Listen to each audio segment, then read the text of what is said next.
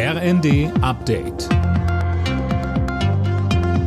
Stündlich neu. Auf den Punkt informiert. Ich bin Silas Quiring. Guten Tag. Die Hochwasserlage wird sich so schnell nicht entspannen. Grund ist der anhaltende Regen. Philipp Rösler mit den Einzelheiten. In Bremen und Niedersachsen gilt an vielen Stellen die höchste Warnstufe. Große Flächen sind überflutet, etwa in den Kreisen Oldenburg, Celle und Emsland. Die Helfer sind pausenlos damit beschäftigt, mobile Deiche aufzubauen und Sandsäcke zu stapeln. Auch an der Grenze zwischen Sachsen-Anhalt und Thüringen sind die Pegel gestiegen. Im Kreis Mansfeld-Südharz bleiben deshalb morgen einige Schulen zu. Und auch aus NRW und Bayern werden steigende Pegel gemeldet. Mehr Geld für die Kommunen, das fordert der Städte- und Gemeindebund zum Jahresauftakt. Viele arbeiten demnach weiter am Anschlag. Deshalb brauche es mehr finanzielle Hilfen, etwa bei Sozialleistungen oder auch in Sachen Migration.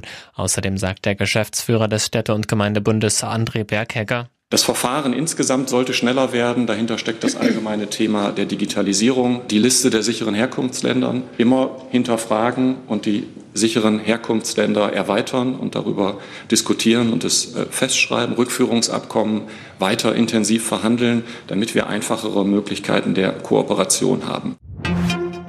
Viele Unternehmen suchen weiter händeringend Personal. Letzten Monat waren allein bei der Bundesarbeitsagentur über 700.000 freie Jobs gemeldet.